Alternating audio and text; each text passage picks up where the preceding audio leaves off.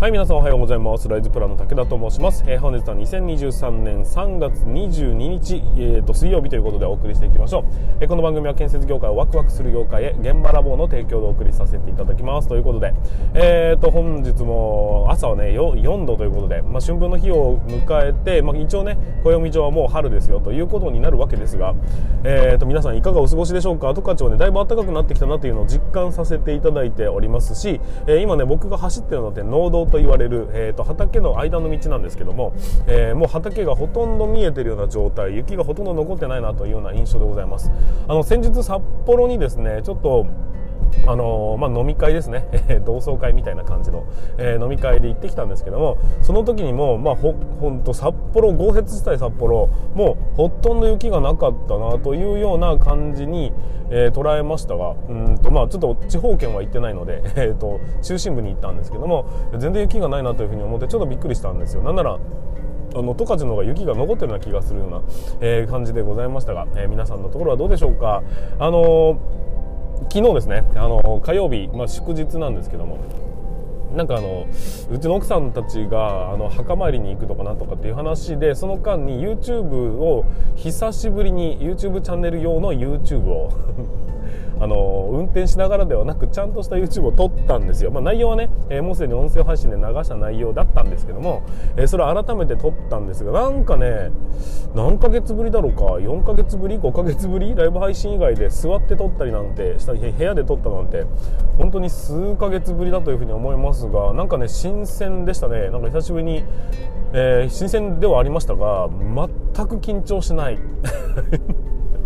いつも通り喋れたかなという感じでございます。で、あの、まあいいんですけど、内容的にはね、まあ、うんと、ぜひね、参考にしていただきたい内容だったりはするんですが、何よりも何よりも昨日、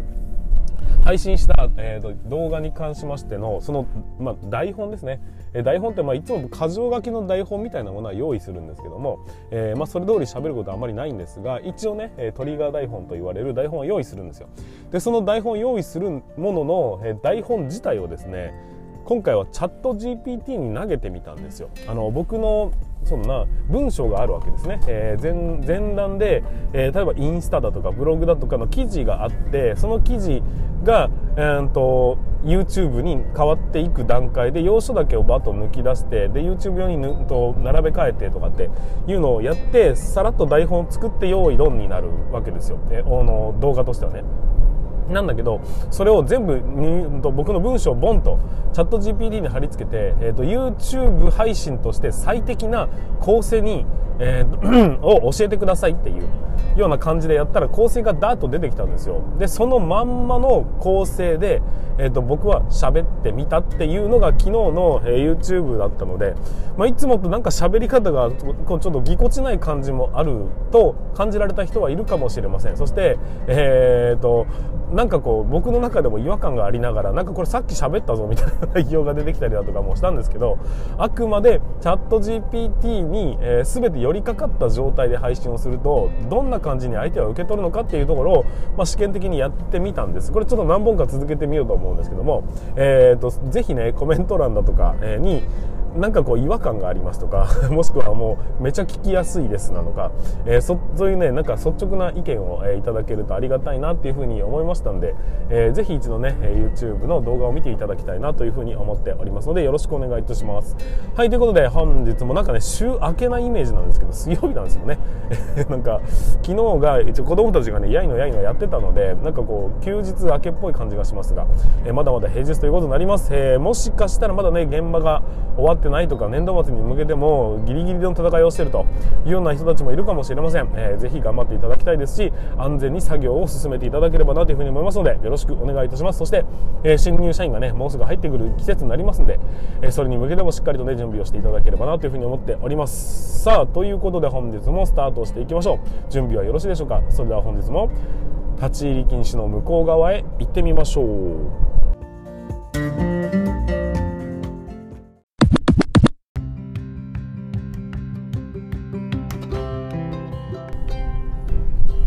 はい改めまして皆さんこんにちは。ライツプラの武田と申します、建設業を持ち上げて楽しい仕事にするために YouTube チャンネル建設業を持ち上げる TV を運営したり現場ラボというサイトでは若手の育成働き方改革のサポートをしたりしております。ということで本日も本題の方に進めていきましょう。今日の本題は何かと言いますと中堅社員の能力を最大化せよということでお話をさせていただきたいというふうに思います。えーと業務の効率化もしくは会社の組織力アップ生産性向上全ての鍵がですねこの中堅社員にかかってるんだよということを今回お話しさせていただきたいなというふうに思いますので、えー、ぜひ最後までご視聴いただければなというふうに思っております、えー、この番組は建設業界の様々な話題や部下育成の話働き方改革の取り組み仕事力を上げる考え方などなどを車で運転する空き時間を使ってお送りさせていただいておりますなので多少の雑音につきましてはご容赦いただきたいというふうに思っております。はいということで本日も改めましてですけども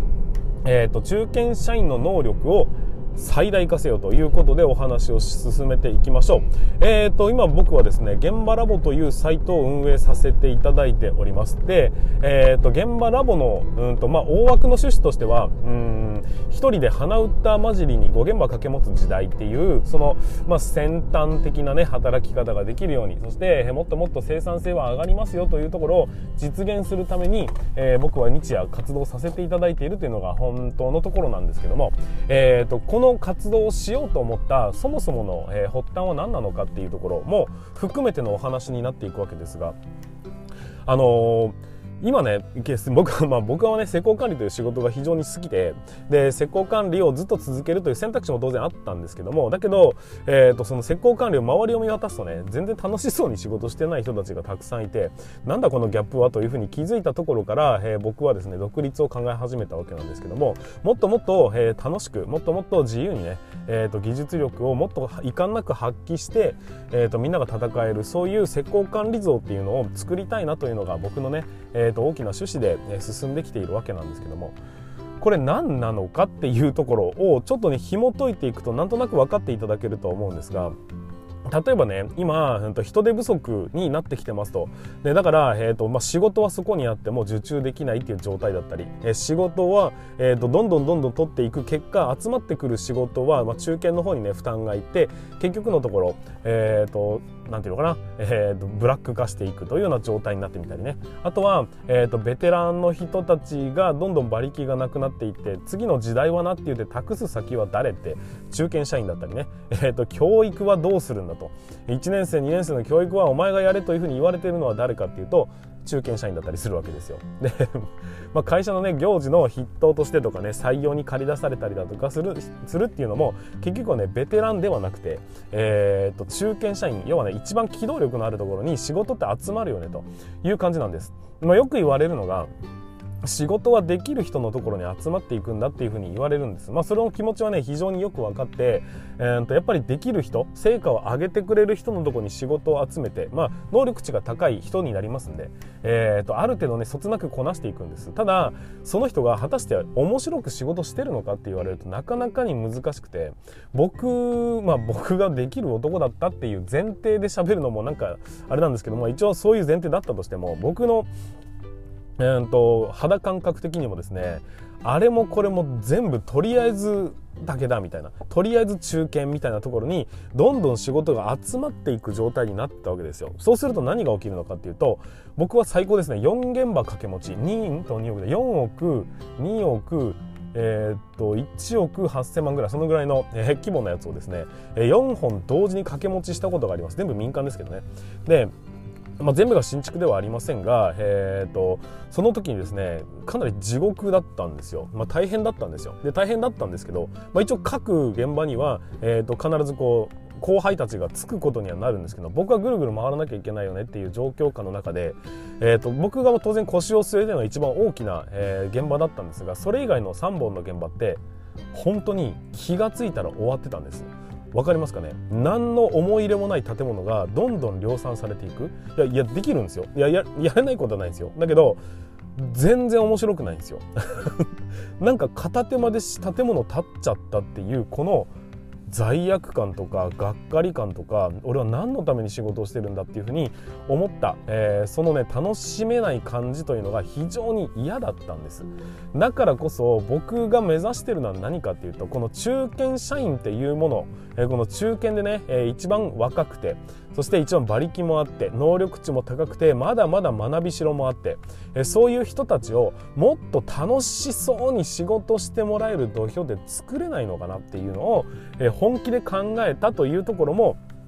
がですねまずは大元にあるんです。でそれを考えた時に例えば今のね人手不足って言われる状態。もう実際に人手不足ですかって言われるとおそらくですね皆さんの会社はどうでしょうか。まあ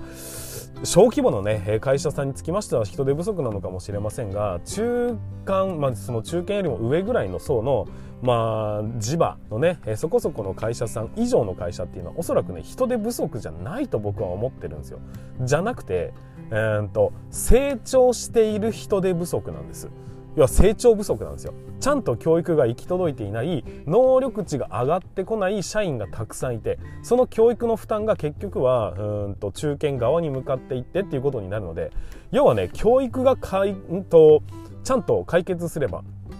おそらく人手不足という言葉はねなかなか難しいその言え言いづらくなってくるはずなんですよ。だからそれもね結局中堅社員がちゃんと教えることができないぐらい余裕がないからっていうところも一つあるんじゃないかなというふうに思ったんです。であとはそうだな。うんともっともっと生産性を上げていきましょう。そういうのをえっ、ー、と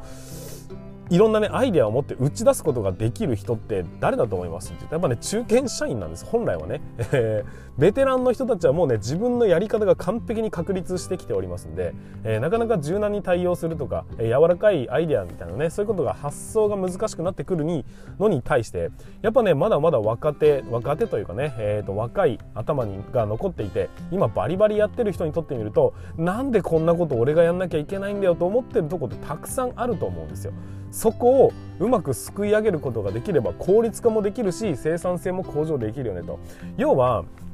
中堅社員の能力というものをうまく使いこなせていないというのがえー、このね建設業界のというか施工管理のこのゼネコンのうんと実態なんじゃないかなっていうふうに僕は思ったんです。あれもこれも詰め込むんじゃなくてもっともっと技術やたる仕事を、えー、させるためにはどうしたらいいのか。そういうふうにやっていくとあの余計な仕事って言ったら非常に失礼な部分もあるのかもしれませんがでも技術屋にとって、えー、と不必要な仕事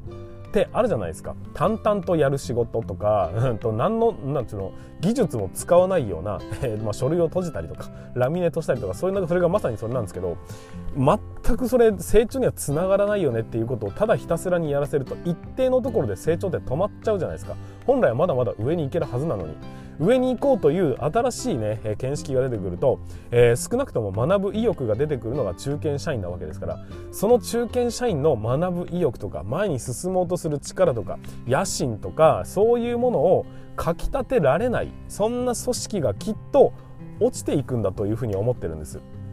だからね、えー、結局この建設業界を何をどうやって救うことができるのかって話になると、えーと、やっぱりね、中堅の職員と言われるね一番今人数が少ないと言われている、うん、と就職氷河期だったのは40代ぐらいの、えー、30代後半から40代ぐらいの、うん、と人たちの能力値を最大に活用してというかすることがどうやったらできるんだろうかっていうのを形にしていったのが今の現場ラボのうんと取り組みなんだっていうふうに捉えていただければ、えーと、いろいろおおむね辻褄が合ってくるんじゃないかなというふうに思うんです。例えば研修事業。これは、えーと、わざわざねベテベテランじゃなかった中堅社員の人が時間を割いて教えなきゃいけないところも当然あるんですよ。だけど図面の読み方がとかっていうところに時間を割いてほしくないんですよ。そのぐらい自分で学んどいてくれよと。現場はその応用編なんだよと。ここ学校じゃねえんだよっていうその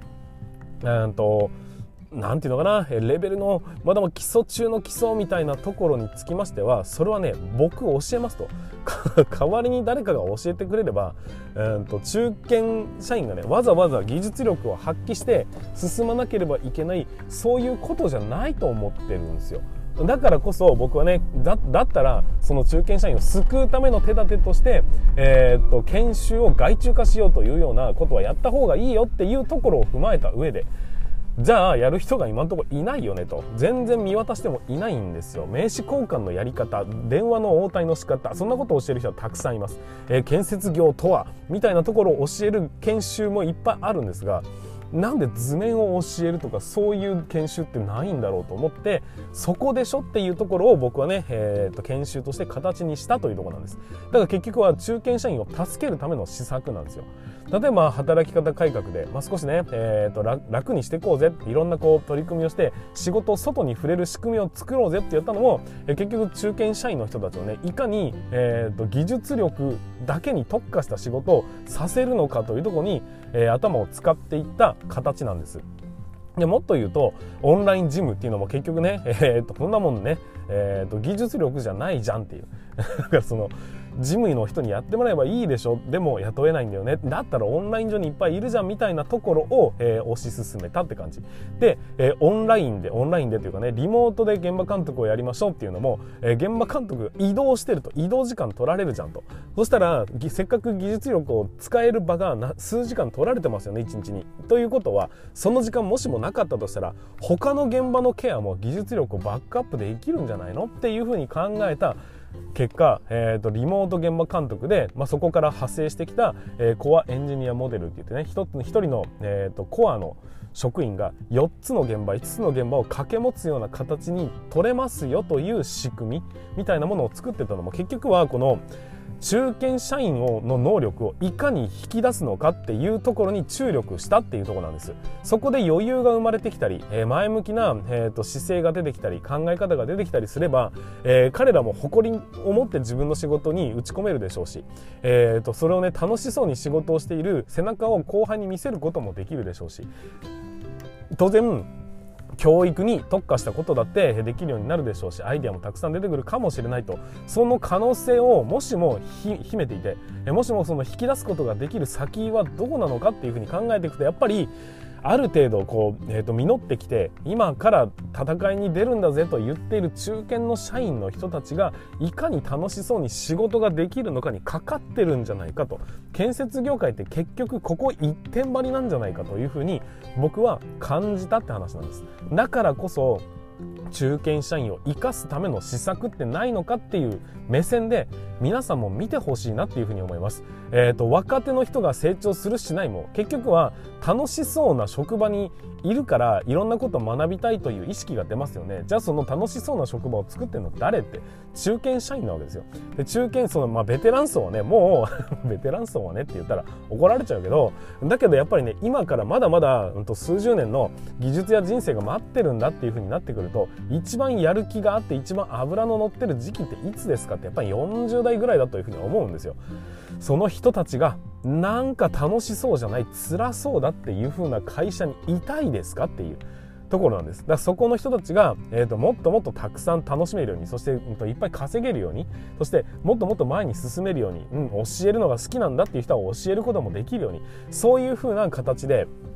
えー、と40代ぐらいのねその中堅社員と言われる人たちをいかにして、えーと、能力値を最大限活用していくことができるのかっていうとこに思いっきりフォーカスすることができればおのずといろんな道も開けてくるんじゃないのかなっていうふうに思うんです。建設業界を取り巻くさまざまな問題点を全部中堅社員を救うという起点で考えてみてほしいんですそうすると大概のことはねそれによって解決されていくんじゃないのかなというふうに思うぐらいやっぱり、えーと、今一番旬な人たちをもっともっと輝かせてもっともっと楽しませるそういうような業界を作ることこそが僕は建設業界を、えーと、ワクワクする業界にするその施策なんじゃないかなというふうなことを僕はですね信じてやまないわけです。まあ、これからも、そういうような形のえーと、施策をどんどん考えて前に進めていきたいというふうに思っておりますし、えーと、もしもね皆さんがこういうふうにやったらいいんじゃないとかっていうようなアイデアだったりうちはこうしてるよっていうところがもしもあるんであればぜひ共有していただきたいなというふうに思っておりますというのが今回のお話でございます。僕はね中堅社員を救うというのがやっぱりね、えーと、建設業界において一番素晴らしいことなんじゃないかと思ってるんです。ただそれを、まあ、もう思いっきりね、え、中堅社員を救えって言ったら他を切り捨ててるみたいな感じで捉えられるのでそれを言葉を変換して分若手を育てるっていう方向に進めてるんですが結局のところ今バリバリ一線で働いてる中堅社員を生かすためにはどうしたらいいのかというところに注力しているのがこの現場ラボの方針であり、えー、僕のね、えー、ライズプランの人を育てるというところの根本にある部分なんだなっていうのを改めてね、えー、昨日、えーと、考え直考え直してですね考えてみてやっぱそこだよなっていうふうに思ったということをね今回お伝えさせていただきました。えーとまあ、音声配信ならではの配信ということになりますんで、えー、最後までご視聴いただきましてありがとうございます。また明日の放送でお会いいたしましょう。それでは全国の建設業の皆様本日もご安全に。